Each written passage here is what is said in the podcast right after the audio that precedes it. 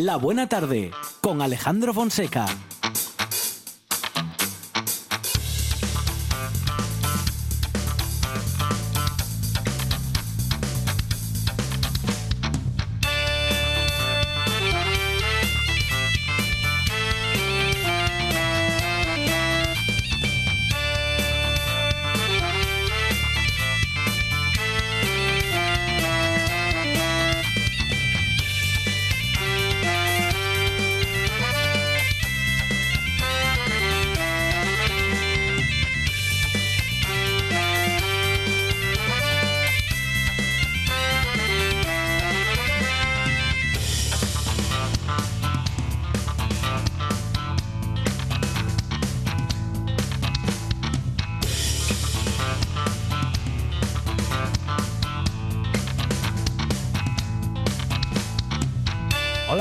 Tardes, son las 4 y 7 minutos de la tarde y esta es la radio del Principado de Asturias.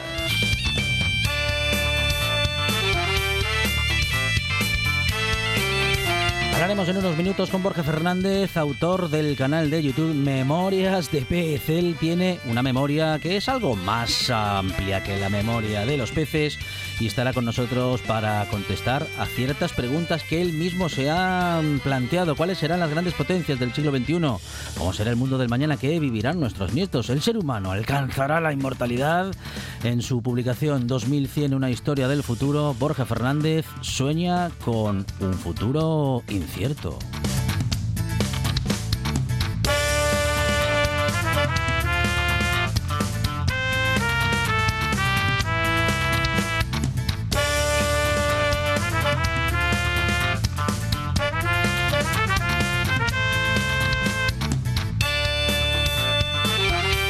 Minutos que tendremos también para recibir a Adrián Esvilla, que nos hablará como siempre de artistas de todos los tiempos, grandes artistas de todo el mundo, en el relato y en la pasión de Adrián Esvilla y la música. Con Juanjo Rojo seguimos descubriendo las entrañas de Asturias en las cuevas que él mismo ha visitado y que tiene para nosotros con todo su relato y toda su emoción.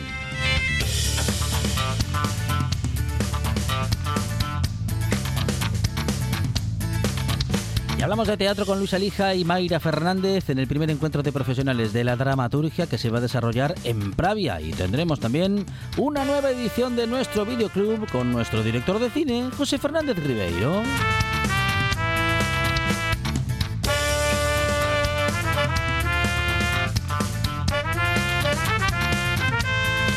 Y todo ello gracias a que tenemos en la producción a Sandra González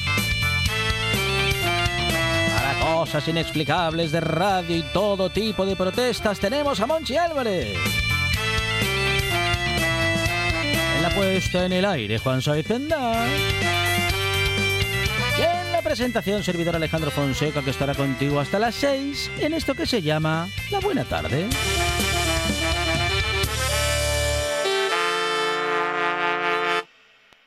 Me gusta la buena tarde.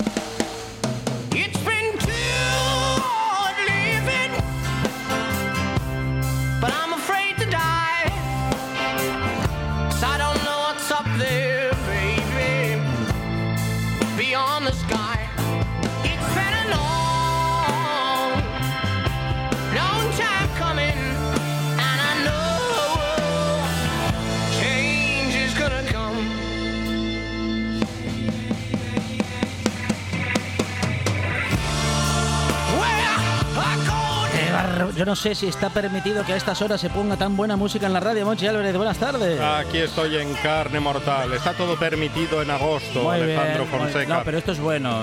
Muy bueno, porque lo pone Juan Saiz Pendas. Entonces es marca calidad de, que Sí, dirían señor. nuestros primos hermanos gallegos. Eso es. Hoy no voy a protestar. No prote No. Pero yo lo presenté hoy como Me- en protestas Por varias. eso, por eso mismo. Ya está, ya está. Hay que ir a la contra. Me voy a dejar llevar. ¿Ah, sí? Que fluya agosto. Sí, voy a sí. hacer lo que hacen aquellos que pisan moqueta todo el año. Eh, uy, no. y que en agosto están tocándose las gónadas, como el resto del año, pero en agosto oficialmente. Sí, Así que yo hoy me voy a dejar Te deja llevar por la corriente. por la corriente. Pero yo, yo, yo que le y conozco. porque me- tengo menos ganas de Sí, trabajar que un sí. senador. Pero yo que le conozco, yo, ¿qué quiere que le diga? Yo no le veo a usted dejándose llevar por la corriente. Monchi Álvarez Hoy sí. le va a durar poco. No, no, me va a durar hasta las 12. por lo menos. De hoy, de hoy. De hoy. Eso es. Mañana ya se verá. Ya se verá. Muy bien. Un fin de semana por delante. Claro, y además un Bonito. programa estupendo. Sí, señor. Muchas De la buena contar, tarde. ¿eh? Claro que sí. Aquí estamos, ¿eh? Eh, con la radio y el verano, una combinación. Una combinación eh, casi, casi, fin, es peligrosa, casi ¿eh? imposible. Es peligrosa, es pero no del todo imposible. Sí, sí, Además sí, llega el fútbol, que ya sabe que es una tabla salvadora para casi todo. Resuelve muchas cosas. Sí, sí, ¿no? Los minutos de radio que le quitan, bueno, los minutos de, de- de todo, que le quitan a la- mucha gente. De vida. Sí, también. Eso, eso también. Sí, señor, sí, señor. Porque hay que idiotizarse de alguna manera. Eso es. Bueno, pues en esta buena tarde pretendemos que con nuestros eh, contenidos, mm, en fin, se puedan aprovechar bien los minutos y que escuchar la radio sea algo entretenido, instructivo, Mm. buena compañía, buena música y, y buena Tenemos que entretener al personal Eso en es, agosto. muy bien. Esa es nuestra misión Claro, pero principal. No, pero no lo hacemos con tonterías. Bueno, al menos no, todas lo de vez, son. de vez en cuando No todas lo son. no nos queda otro remedio porque a ciertas horas mm, nadie coge el teléfono. Eso es. Agosto en este país Sí. Sigue siendo un mes inhábil. Sí, eso es. Sí, sí, sí. Pues aquí estamos, ¿eh? Eh, Haciendo, Fonseca, ¿usted se queda de vacaciones hoy? eh, bueno, hoy todavía no, a las 6 de la tarde. Me cachi un la poco mar. de descanso la semana ¿Cómo que que viene. un poco de descanso? Unas- unos días ahí. ¿Unos días cuántos? Una semana, dos. No, dos. Dos. Eso es. Sí. Sea sincero, haga el favor. ¿Y quién se va a quedar a- al mando? Se queda Monchi Álvarez presentando la buena tarde. ¡Qué ¿Cómo no, me! ¿Cómo no me voy a dejar fluir? ¡Qué bueno! ¿Cómo no me voy a dejar llevar? ¡Qué bien lo vamos a Por la pasar! corriente. Y los oyentes lo que se van a divertir. Ya veremos. Monchi Álvarez. Hombre, así igual no convencemos, pero bueno, sí. Da igual. Monchi Álvarez, gracias. De nada.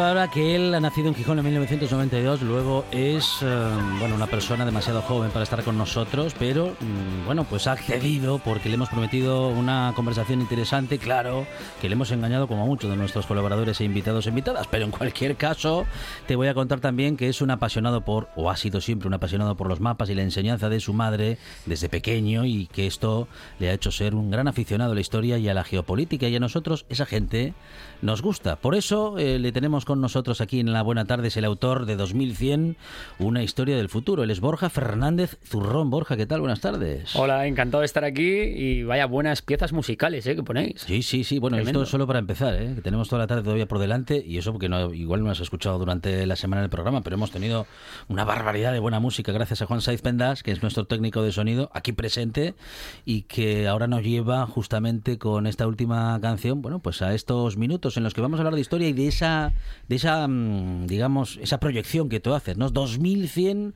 una historia del futuro. Te haces muchas preguntas y también en esas preguntas supones muchas cosas respecto del futuro. Imaginas cosas, bueno, en fin, muy extrañas, ¿no? Y te preguntas, por ejemplo, cuáles serán las grandes potencias del siglo XXI, cómo será el mundo en esos años, eh, cuál será el mundo en el que, bueno, nuestros nietos, si los tenemos, eh, vi- vivirán, eh, y también si el, si, si el ser humano alcanzará la inmortalidad. A mí estas preguntas me dan, me inquietan, por lo menos me inquietan, Borja.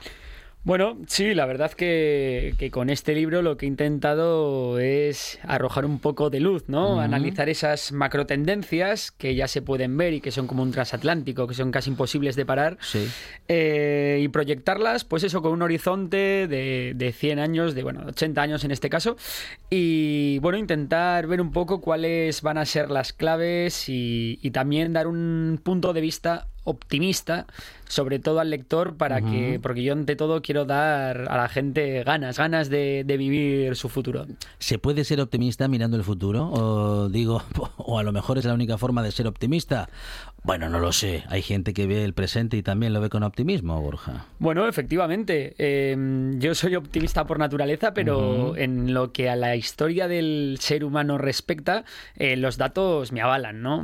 Nunca ha habido, en términos relativos, eh, menor índice de pobreza extrema, nunca ha habido mayor esperanza de vida. eh, bueno, pues una serie de indicadores económicos de desarrollo, los cuales están en máximos históricos y los cuales desde la revolución industrial no han parado de subir a un ritmo vertiginoso. A mí me gusta siempre dar, dar un dato que es en, en 1950 Sí. el país con mayor esperanza de vida era Estados Unidos y mm, a día de hoy el país con menor esperanza de vida, que es Lesoto, tiene mayor esperanza de vida que Estados Unidos en 1950, lo que nos da también, eh, bueno, pues eh, ese punto de vista optimista con, con, bueno, de- con lo que tiene que ver con el desarrollo humano. Pero bueno, em, creo que, que esto va a ir a más y que creo que tenemos unos años, unas décadas por delante preciosas por vivir. Claro, eh, f- fíjate que coincide con el razonamiento que en su momento ha hecho nuestro colaborador y amigo, que ahora hace mucho tiempo que no lo escuchamos, a Mauricio Schwartz, y él también tiene ese razonamiento, ¿eh?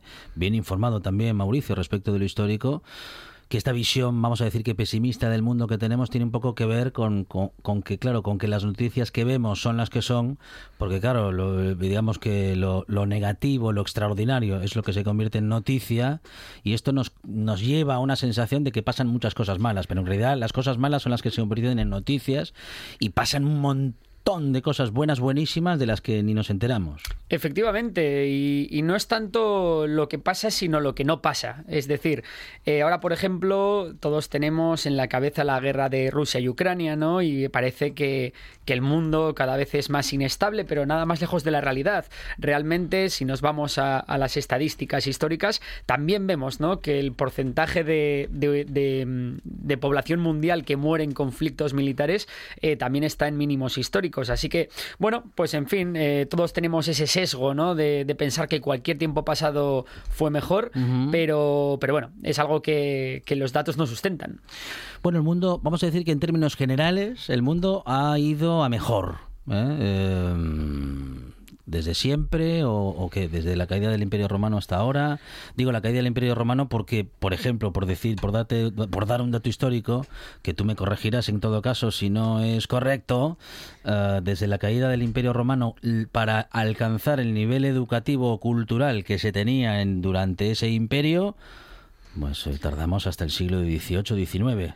Es decir, desde allí, que digamos que pudo haber sido pues el, el- el final de un gran imperio y de un gran desarrollo mundial, ahí, a- ahí ha habido como un gran corte, una gran caída y a partir de ahí hemos mejorado, bueno, pues paulatinamente y cada vez hemos ido mejor. Sí, bueno, se, se tiende a creer, ¿no? Tan, también que, que toda la parte de la, de la Edad Media Sí. fue como una parada, ¿no? Para el progreso de la humanidad y en cierto modo lo fue, pero también es verdad que durante ese milenio, ¿no? Hasta el siglo XVI, que, que ya con la globalización, un poco de eh, los, grandes descubrimientos y todo esto, eh, bueno, eh, también hubo también hubo avances en, en diversos ámbitos, ¿no? Pero es verdad que el punto de inflexión de la humanidad es la revolución industrial. Eh, hasta la revolución industrial, la humanidad crecía de forma lineal y de repente ahí pegamos un salto, un salto exponencial que llega hasta nuestros días. Ahí con la revolución industrial es verdaderamente cuando la humanidad se hace mayor y comenzamos una carrera vertiginosa hacia el progreso. Bueno, ¿cuáles serán las grandes potencias del siglo XXI? ¿Esto lo podemos imaginar? Eh, ¿Solo imaginar o casi que lo podríamos asegurar? Bueno, pues hombre, siempre puede haber cisnes Porque ya negros, no, ¿no? falta tan, ya no falta tanto, ¿eh? Es decir, estamos en el siglo XXI.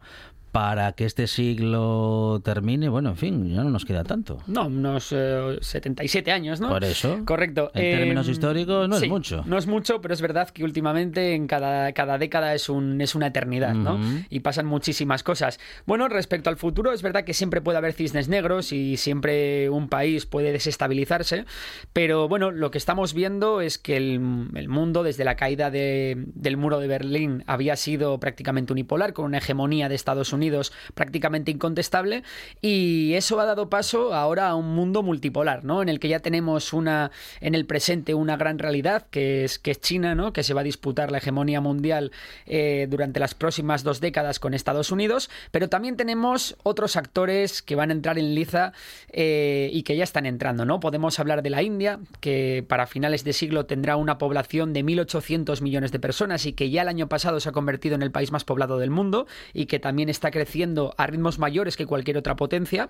Podemos hablar también de África, que está estimado que en 40 años va a duplicar su población hasta los 3.800 millones de personas y que también no está progresando con esa Unión Africana. Es verdad que, por ejemplo, ahora tenemos noticias ¿no? de mucha estabilidad en el Sahel, pero bueno, como continente parece que, mm, que están intentando tender más puentes que nunca y también será una región a tener en cuenta. Y por supuesto, tenemos a la Unión Europea, ¿no? La Unión Europea puede ser una potencia, puede comportarse como tal, siempre y cuando no solo alcance una ni- unidad económica, sino también política.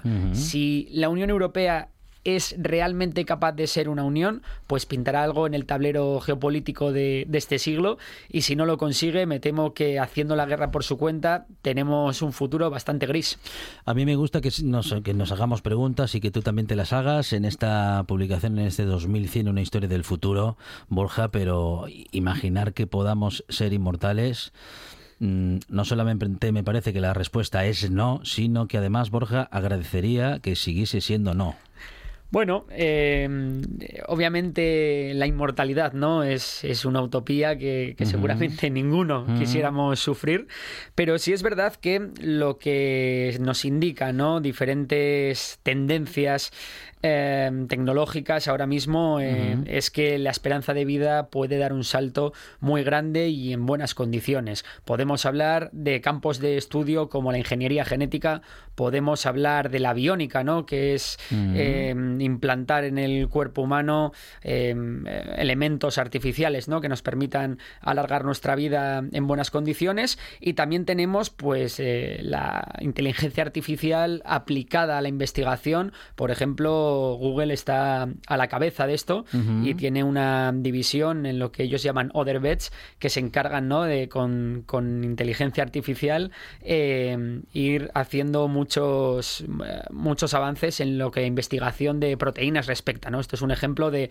de por dónde pueden venir los tiros y, y cómo es posible ¿no? que en el futuro pues podamos vivir más y sobre todo en mejores condiciones que es lo que todos queremos Bueno, tenemos ahí la inteligencia artificial que ya está determinando nuestro día a día y que lo hará todavía más. También coches autónomos que en este momento todavía tiene mucho desarrollo por delante porque no están funcionando muy bien en algunos casos, pero seguramente es una tendencia tecnológica que acabará por imponerse. O eso es lo que parece. También drones que llevan pues aquello que les pedimos. Ya en algunos países se está utilizando ese sistema. Eh, bueno, en fin, una, una tecnología que va a estar en todas partes y que eh, bueno va a habitar primero nuestro espacio y quién sabe si también nuestro cuerpo. Efectivamente, eh, bueno, precisamente lo que hablabas hoy de los coches, precisamente hoy San Francisco ha autorizado a, a Waymo, que es también la filial de Google, a, a desarrollar su actividad en más barrios de los que tenía asignados, por lo que parece que el experimento no les está yendo del todo mal. Y mm, bueno, eh, es verdad que la inteligencia artificial es un campo, una revolución eh, que quizás eh, sea mayor que la que mm, ha sido Internet, ¿no? Estamos hablando de algo que se puede aplicar a absolutamente todos los campos, a todas las industrias industrias y, que va a cambiar el mundo tal y, como lo conocemos.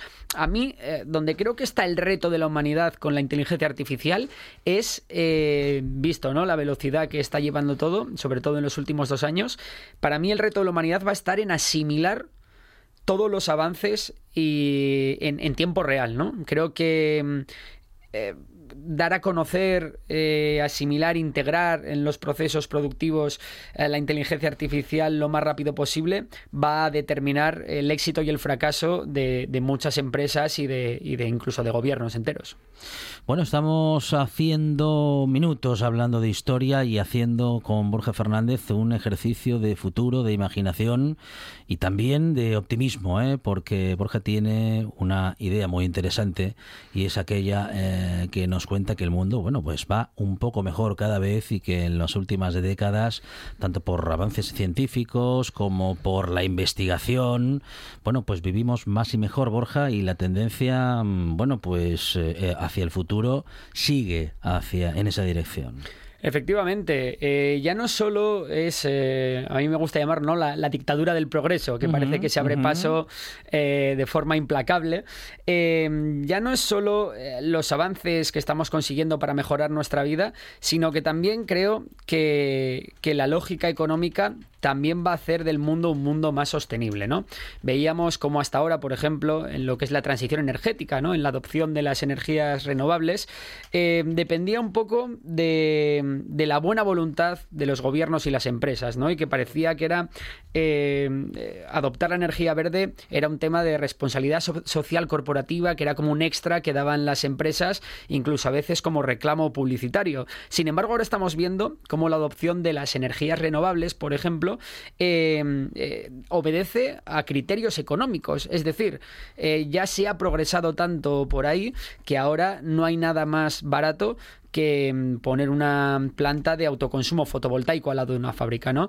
Entonces estamos viendo como eh, el progreso, al final, como decía, los avances tecnológicos y técnicos, eh, al final eh, acaban, acaban encontrando la solución de, de todos nuestros problemas. Todavía tenemos grandes, ¿no? Grandes eh, retos como, como humanidad. Tenemos el cambio climático, tenemos la escasez, por ejemplo, de, de agua dulce, ¿no? Son temas que, que sin duda van a ser pues fuente de, de problemas en los, en los próximos años y también, por ejemplo, eh, el tema de la transición demográfica, ¿no? Como el envejecimiento de la población va haciendo que, que cada vez menos gente tenga que mantener a, a una base cada vez mayor de, de pensionistas, ¿no? Bueno, son retos que están ahí, pero de momento, eh, bueno, soy optimista con, con la solu- con la resolución de estos problemas, pero eso no eh, quita que, que tengamos que tener siempre un ojo puesto en estos retos y, y seguirlos muy de cerca.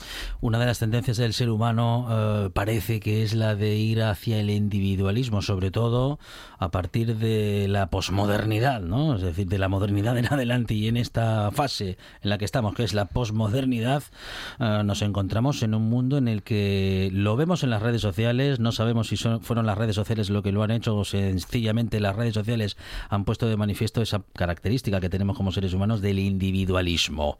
¿Crees que el futuro eh, será aún más individualista o la, solución, el verdadero crecimiento está en lo público, en hacer las cosas en conjunto, en lo, solidario, en que justamente lo estatal, lo público, como esta emisora, como esta casa, eh, bueno, crezcan o incluso se mantengan y se afiancen? No sé el crecimiento, por, por qué lado irá. Pues, hombre, si yo tuviera que elegirlo, eh, sin duda, ¿no? Abogaría porque, porque lo público sea un escudo, ¿no? Ante, ante las desigualdades, ante la injusticia, eh, ante pues, las tendencias eh, más perjudiciales, ¿no? Para, para el ser humano. Ah, pero me temo que, que esto será un tema de ciclos, ¿no? Que habrá momentos en los que mm, eh, lo público tenga más presencia, que normalmente, eh, bueno, eh, históricamente, ¿no? Esto obedecido a periodos en los que han pasado cosas malas, ¿no? Podemos hablar, por ejemplo, eh, con el COVID, ¿no? Que la intervención pública fue fundamental, cuando hay algún tipo de conflicto militar. Eh, bueno, pues en esos momentos es cuando todo el mundo se acuerda de ello, pero luego es algo que tendemos a olvidar cuando, cuando las cosas vienen bien dadas, ¿no? Porque quizás toda, no hace tanta falta. Entonces, bueno, yo creo que también eso está en, en, en la responsabilidad individual de cada uno, el qué, querer, ¿no? Si, si queremos desmantelar lo público o, no lo queremos. Bueno, Memorias de Pez es ese canal de YouTube en el que Borja Fernández uh, habla, habla, bueno, de lo que le interesa, de lo que le apasiona y de lo que muchas veces también acaba por interesar a muchos uh, espectadores, ¿no? Y que en este momento se han convertido en oyentes, Borja. ¿Qué nos cuentas en Memorias de Pez? Bueno, pues yo intento dar píldoras de 10, 12 minutos eh, sobre temas tanto históricos como geopolíticos, ¿no? Eh, intento que la gente no experta en la materia pueda, acerca, pueda acercarse a un tema de forma uh -huh. sencilla, eh, de forma también divertida y con, bueno, un formato que es una mano dibujando. Eh, intento explicar, pues, cosas tan, tan dispares, ¿no? Pues como puede ser la guerra de Ucrania, como puede ser la Segunda Guerra Mundial, como pueden ser también temas más económicos, ¿no? Sobre por qué eh, África ha sido históricamente pobre, ¿no? De dónde viene todo eso, sobre por qué la India puede ser una, una, potencia mundial. En fin, son un, un, montón de temas diferentes, pero bueno, la idea es eso, que alguien pueda acercarse a esos temas de manera fácil, lo entienda y, bueno, eh, si quiere luego ampliar conocimientos, pues tiene también otros canales de divulgación eh, espectaculares en YouTube. Bueno, muy bien. Eh, Borja, tenemos que hablar de 2100, una historia del futuro. Lo estamos haciendo un poco hablando de muchas cosas, de todo, bueno, de buena parte de lo que tenemos incluido en esa publicación. ¿Con qué nos vamos a encontrar en, esta historia? ¿Es una historia de futuro? ¿Es una historia que hablando de la historia imagina ese futuro hablando del presente? ¿Cuál es el planteamiento, Borja? Bueno, el, el, libro tiene dos partes. La primera hablamos eh, de geopolítica y es básicamente, ¿no? De cómo va a ser esta relación entre las potencias mundiales del futuro, cuáles van a ser las áreas geográficas claves por las que, por las que va a haber esta lucha ¿no? de, titanes. Y luego tenemos una segunda parte en la que se habla más de eh, tendencias socioeconómicas, eh, eh, bueno, de avances técnicos, de lo, de lo que está por venir, ¿no? Creo que la primera parte te puede preocupar más porque obviamente uh -huh, va ¿no? de, uh -huh. de, peleas entre gigantes y, pero la segunda parte creo que es la que puede al, al lector darle ese optimismo y esas ganas de, de ver todo cuanto, cuanto está por venir Borja, uh, seguramente tendremos más conversaciones en esta buena tarde, pero en cualquier caso, mientras tanto, eh, te seguimos en ese canal de YouTube Memorias de Pez y seguiremos hablando de historia y seguiremos imaginando el futuro, hablando desde luego del presente y por supuesto del pasado. Borja, muchísimas gracias. Muchísimas gracias. Un programa de viajes, turismo, aventura e historia lleno de contenidos didácticos con los que aprender y divertirse. Un escaparate turístico donde se incluyen información sobre casas rurales, hoteles, gastronomía, turismo de aventura, senderismo, festivales. Voy a volver a salir y quiero que me aplaudáis como si fuera yo que sé. Un buen día para viajar. Un programa de apoyo al sector turístico de Asturias. Sábados y domingos a las 10 de la mañana. En toda Asturias. RPA, la radio autonómica.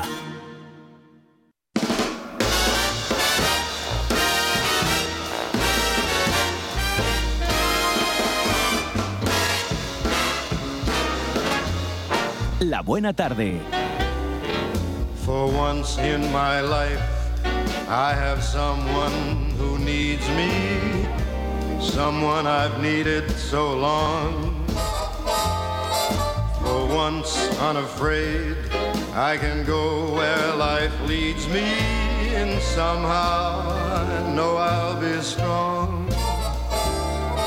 For once I can touch what my heart used to dream of long before I knew someone warm like you would make my dreams come true. Miguel Gallardo, ¿qué tal? Buenas tardes.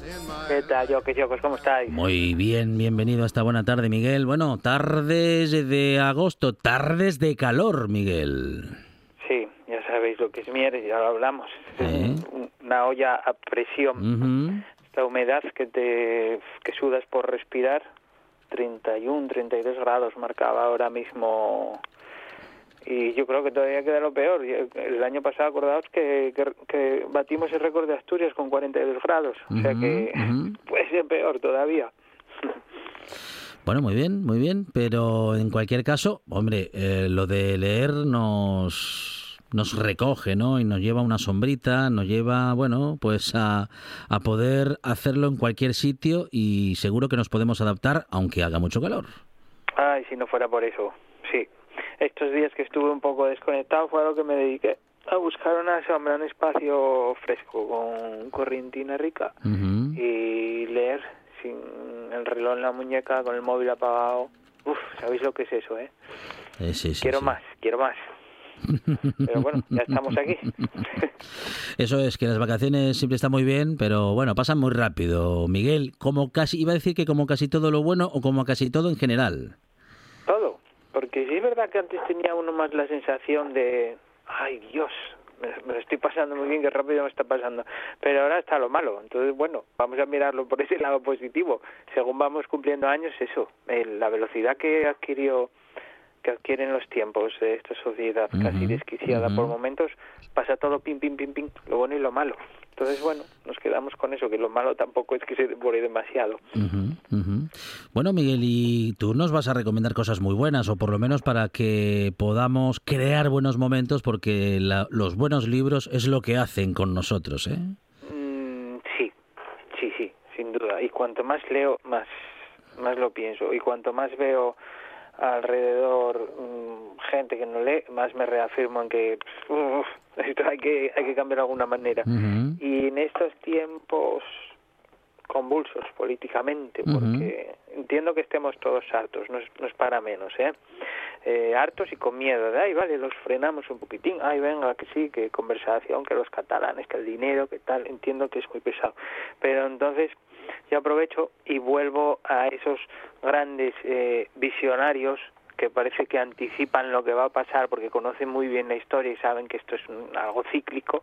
Entonces, quiero recomendaros eh, lo último que se publicó sobre mi adorado Chirves, Rafael Chirves, también eh, faro y guía de nuestro buen amigo Rafa de la Buena Letra, ya lo sabéis. Sí. Y es que Altamarea, la editorial Altamarea, mm, publicó la- una selección de artículos eh, que, que Chirves escribió, pues eso, tenía 25 o 26 años, el joven Chirves se puede decir, eh, en varias revistas, ¿no? Hizo una selección y las aglutinó aquí y van del 75 al 80. Es una, el libro se llama Asentir o Desestabilizar, eh, porque Chirves, que siempre fue un peleón eh, eh, entre las dos opciones, prefería desestabilizar. De hecho, está sacado de un artículo que escribió refiriéndose al país, que el país creo que nació en el 76, que, que decía, os leo, para poneros en contexto, eh, escribía en el 77 Chirves, escribo con el terror colgado de los dedos, porque escribir en España hoy es sentir o desestabilizar. Mm. Si la palabra no es moderada, no es serena, no es imparcial, es, dicen, desestabilizadora. Y mi palabra no quiere ser ni moderada, ni serena, ni imparcial.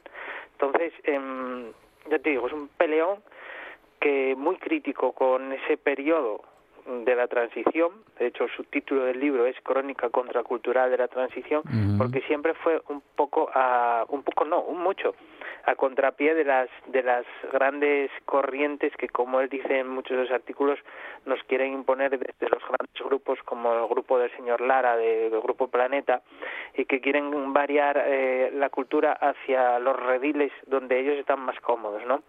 Entonces recoge los artículos que escribió en las reseñas eh, que escribió en revistas como Ozono, eh, Revista Occidente, Saida, Reseña, El Viejo Topo, eh, y todo esto son escritos que, que Chirves eh, llevó a cabo antes de dedicarse plenamente a la novela. Aunque bueno, cuando ya empezó a escribir novela, digamos, no se puso en plan serio, entre comillas, eh, lo fue compaginando con su labor en, en publicaciones de gastronomía, ¿no? Dirigió, por ejemplo, la revista Sobremesa y otros, y estuvo relacionado siempre con, fue un gran viajero y muchos artículos sobre comida y viajes, ¿no? Em, me gusta mucho de Chirves, eh, es una tontería, ¿no? Es un dato que me hace ilusión saber que fue librero en Madrid. Ajá. Eh, recién terminada la, la carrera, porque él estudió historia, eh, trabajó en grandes librerías de Madrid, hablamos de los años 70, eh, por ejemplo en la Marcial Pons, en la Tarántula, en Futuro, y gracias a eso tuvo acceso a, a libros que estaban prohibidos por la censura, y tuvo acceso a material muy fresco que a los que no podía llegar. Eso fue parte de su formación muy importante, ¿no? Entonces, como digo, em, es un hombre, eh, en, en estos artículos se puede ver ya el, el corpus eh, eh, de su pensamiento que luego se refleja en todas sus novelas, en todas sus obras maestras, ¿no? Y uno de los principales es ese rechazo de, de la transición, ¿eh? que para él fue una chapuza eh, que desembocó en un sistema muy muy imperfecto, ¿no? En- Porque él vivió, claro, en directo en su juventud aquellas primeras elecciones de junio del 77 y, mm, y, y, y deja caer eso siempre, que el- la historia tiene ciclos, él como historiador sabe, pero claro, una sociedad eh, se pueda armar mejor, ¿no? Eh, y una o peor. Eh, si se arma bien, eh, si tiene una sólida base, que es justo lo que no consiguió esta transición del café para todos, eh, pues posiblemente ahora toda esta oleada reaccionaria que está en toda Europa, porque ningún país es perfecto, nosotros mucho menos, se podría haber parado mejor, ¿no? Entonces él criticaba esos tiempos en que en que muchos se acostaron siendo fascistas y se levantaron con la con una camisa nueva de demócratas, ¿no? Pero siguen ahí mandando, dirigiendo élites políticas, judiciales. Entonces eh, es una obra que dices, madre, em, qué claridad de pensamiento. Eh. Leyendo a estas personas, a Chirves, a gente tan preclara, no te pilla por sorpresa nada de lo que pase ahora, ni que saquen tres millones de votos los, los fascistas, ni, ni nada por el estilo. Entonces, bueno, yo os recomiendo mucho esta obra que está en, eh, es una crónica cultural y política y, y, y leyéndola que ya tiene unos cuantos años dices claro ahora entiendo de dónde vienen estos estos barros no. Em, os leo un trocín que define muy bien si me da Vale, tiempo Claro, claro. que define muy bien eh, su relación con la transición y, y, y- y sus ideas, ¿no? Entonces decía esto en un artículo, eh, justo cuando cuando las elecciones del 77, decía, cuando agoniza el carisma de la porra, Hmm. amanece el día del consenso. Mm. Quienes tienen el poder necesitan ese día como el aire, borrar sus orígenes. Los orígenes del poder siempre son turbios y dejan un olor pegajoso. Para mantener su dominio, inician un doy para que me des, intentando perder en este cambio lo menos posible. Ofrecen dejar dormir la verdad a cambio de que la inmensa mayoría aceptemos como universales y eternas las reglas de un juego que acaban de inventarse.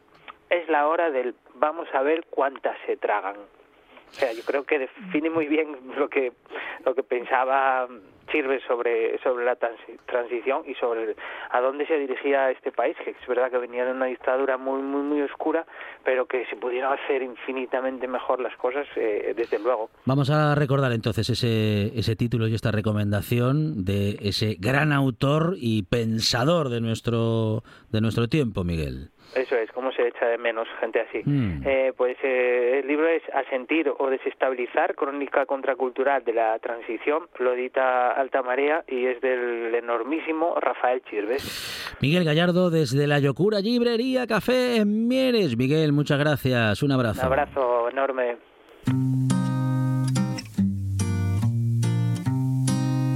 La buena tarde. Come buia questa notte, come buia la città. Le tue mani, mio signore, stanno giocando col mio cuore, ma il mio cuore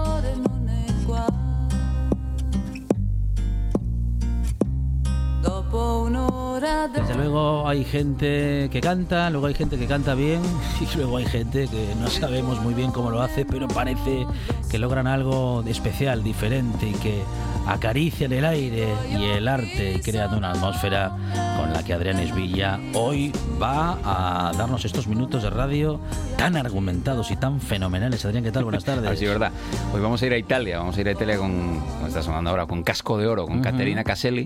En este caso aquí una versión del año 72. Vamos a centrarnos un poco más en la carrera de en los años 60, pero quería empezar con esta, no, con esta, con este esta cosa suntuosa, esta versión fantástica del, Ain't No Sunshine de Bill Withers, convertida en Hace calor en la ciudad. que, que- que es bastante. Pues efectivamente hoy habla, habla de nosotros y de este momento esta canción.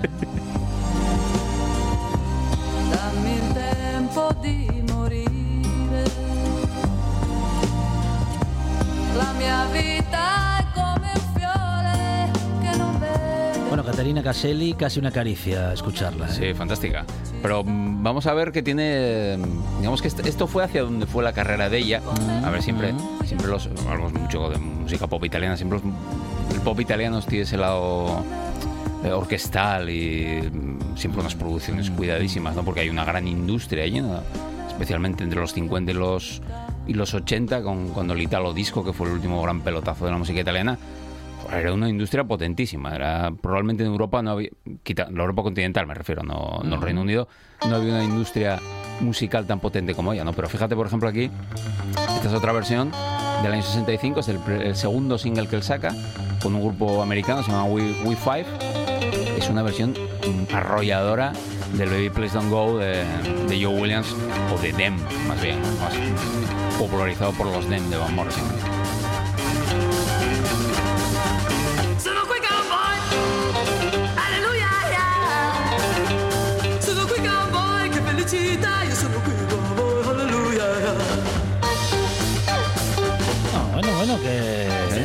También hacía estas Hombre, cosas. ro- rockeaba ¿eh? como una cepa, bueno. vamos. De, de eso ella, em- empieza la carrera un poco dudosa porque graba en el 63-64, graba un primer un primer single que ni chicha ni limonada mm, con una imagen que no va a ser la que ella tiene, ¿no? Y después va a ir al Festival de San Remo le van a cambiar la imagen, ¿no? Le, le cortan el pelo, el, el corte de pelo este Bob eh, rubia, el casco de oro que va a ser el, el apelativo de ella durante el resto de su carrera. Y ya había lanzado previamente este single con los Wi-Fi, des- que tiene varias sesiones con ellos que luego va a re- van a ser recuperadas en un disco recopilatorio en los 90 o los 2000. Mm, Muy de este corte, ¿no? De eh, rhythm and blues y garaje y tal. Cosas que ya habíamos escuchado cuando hablamos de Rita Pavone. Rita Pavone también tiene una fase de su carrera donde toca estas cosas, ¿no? Y ya va San Remo con una canción que rechaza a Adriano Celentano. Eso, eso no me ¿no? Eso, eso no me puedo judicar, estaba escrita para Celentano, pero Celentano no quiere llevar esa, quiere llevar una composición de él que se llama Il ragazzo di Via Gluck, que es una, una canción autobiográfica, ¿no? El, el chaval de la calle Gluck, que es donde nació el Milán. Y entonces se la encasquetan a... Se la encasquetan. Sí. se, la, se la dan a, a ella, ¿no? A, a Caterina Caselli, porque había tenido... Con este single y tal, había tenido medio repercusión, entonces, bueno, y iba a concursar en San Remo, dijeron, "Va- vas a llevar esta, de, eso no me puedo judicar. Y la canción es un pelotazo increíble. Pues vamos a ir a justamente esa canción porque de esa estamos hablando. Es la canción que va a ser la canción de ella, no es la canción con la que ella se identifica. De hecho, va- en el año 66 va a hacer una película donde sale cantándola y todo. Y se, va- se va a convertir en un fenómeno pop, se va a convertir en, en una ídola de la juventud de la noche a la mañana gracias a esta, a esta canción.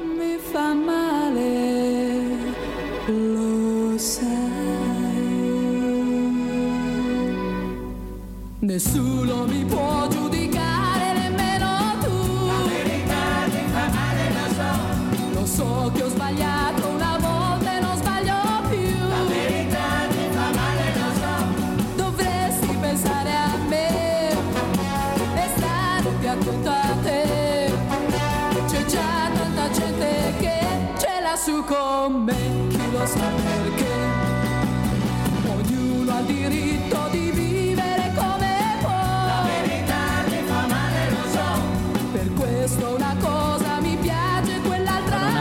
musicalización, unos coros eh, muy, de la época, Una, ¿no? pro- una producción de lujo. Claro, claro. Una producción de, de- de single ya, de realmente, claro. el- en, en San Remo es una gran éxito la canción y entonces, claro, hacen una regrabación lujosísima. Curiosamente no gana, ni, no gana ni ella ni Celentano, gana no me acuerdo quién y, na- y la historia no se acuerda de quién. En cambio, las canciones de Celentano y de Caselli son casi las canciones emblemas de ellos, ¿no? Y especialmente la de ella. Y la de ella la convierte en una, una gran estrella en Italia al nivel eso de Rita Pavone, por ejemplo, porque el resto de las divas italianas eran de esa, esa cosa melodramática, eran Mina, Milva, eh, esta gente eh, que tenían eso, hacían eso, hacían melodramas. Y en cambio, Caterina Caselli o Rita Pavone lo que hacían era una música pop saltada y bailonga y juvenil que hablaba a un, a un, a un estrato de la población que era distinto al que hablaban el resto de los de las divas italianas de la música pop, ¿no? Hacían un, un pop más anglosajón, más que un, plo- un pop más mediterráneo, mediterráneo perdón, o más italo, como era el que hacía Mina, por ejemplo, que es el, el epítome de la gran de la gran diosa de la, de la faraona de la música italiana, ¿no? En cambio, Caterina Caselli estaría en el otro extremo, con Rita Pavone, aunque Rita Pavone tiene una cosa un poquitín a veces más pachanguerilla, a veces, ¿no? Eh, en cambio, Caselli siempre fue muy cuidadosa a la hora de buscar las, las canciones. Y de hecho, en los 70 ella se convierte en productora. Ella deja de, grabar en el 74, 75, una cosa así, y se convierte en productora y en el 77 funda su discográfica y continúa con eso. Y hasta el 90 no graba otro disco y luego en 2006 graba una- algunas canciones por ahí sueltas y tal, ¿no? Pero realmente llega un momento que dice, yo ya mm, o, o no tengo edad, o no tengo ganas de seguir con esto, y se retira a hacer otra cosa en la música. Mira, esta es otra, otra de las canciones emblema de ellos, de ella, eh, Cento Giorni. De hecho, hay un documental sobre el 2021 que el título está sacado de uno de los versos de esta canción.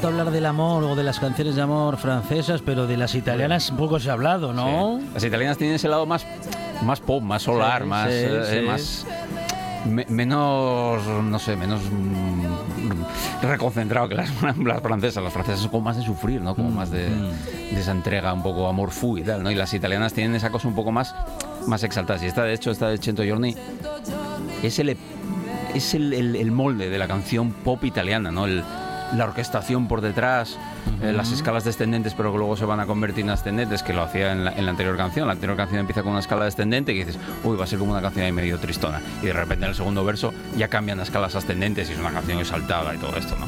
Luego meten ahí todos estos, estos vientos y coros y la de mi madre por detrás, donde ella, ella va a hacer, va a tener, en el- este es el primer disco, tiene una carrera muy corta realmente, saca bastantes singles, pero saca cinco discos, una cosa así, entre los 60 y los 70. No, no- tiene una producción muy frenética, que es una cosa curiosa, ¿no? Lo hablamos mucho esto cuando hablamos de músicos de los 60 y tal, ¿no? Que tienen, son producciones loquísimas, de, sacar 10 discos en 7 años y cosas así. En cambio ella mm, saca bastante, relativamente pocos discos, saca uno en el 66, uno en el 67 y luego no saca otro hasta el año 70, por ejemplo.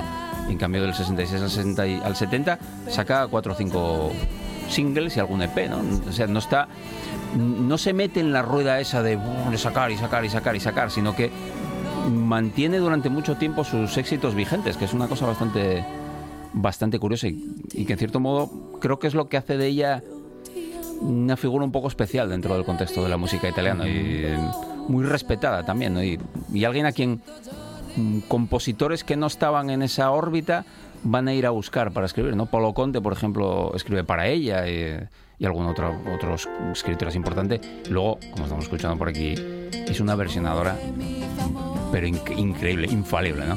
Esta versión del, de la I'm a Believer de Neil Diamond para los Monkeys, que yo creo que es que es superior a lo original.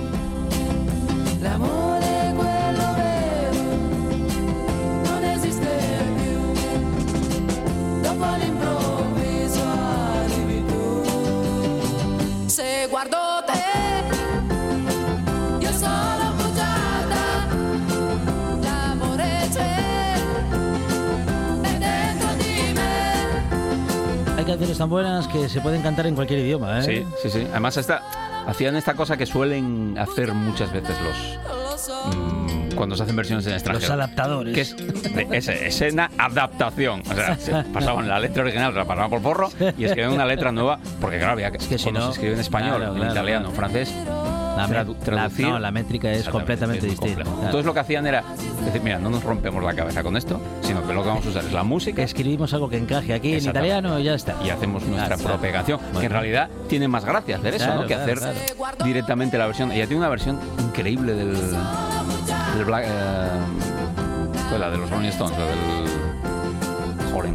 Bueno, vaya. eh, Ahí dice Juan Saez, nos lo va a sí, contar. nos va- Painted Black, Jolen. vaya, vaya, vaya blackout. que Solo aquí. con lo de Painted Black ya que, debe, que debe de haber como mm, 750 versiones de esas. Todos los grupos, entre el 66 y el 69, todos los grupos españoles, franceses, holandeses, suecos, italianos y tal, todos tienen su canción de su versión de Painted Black. Ya tiene una que se llama Tuto- Tuto- Tutonero, que es fantástica y, y la letra está reescrita, pero tiene- es bastante reminiscente a la original. No como en esta, que es completamente diferente, ¿no? Pero en cambio, funciona, la canción funciona y la canción no solo mantiene la métrica y el sonido y todo esto de, de los monkeys, sino que yo creo que la hace más rápida, más saltarina todavía y más, más quinta esencialmente pop.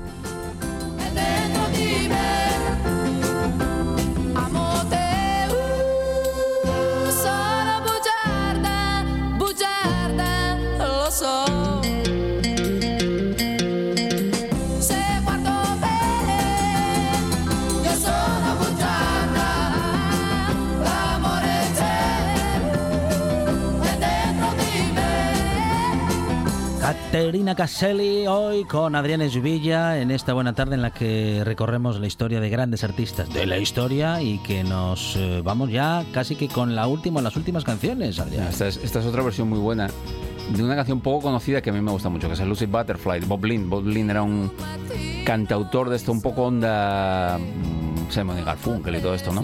Y aquí hace una versión fantástica que está en el límite de echarle mucho azúcar y echarle mucho... pero está ahí en el límite justo. tu potresti vedere un'ombra chiara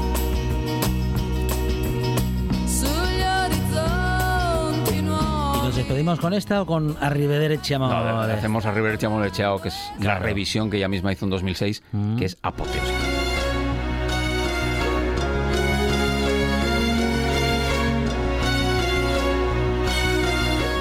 Se gastaba en orquestas un Sí, sí. pastizal, ¿eh? Esta está hecha para una película y es la tercera o cuarta grabación que hace esta canción. Y, y en esta es la que dice ¡pum! Esta es la voz de ella, que parece Nico, parece en vez, de Caterina Casali, parece Nico cantando en italiano aquí.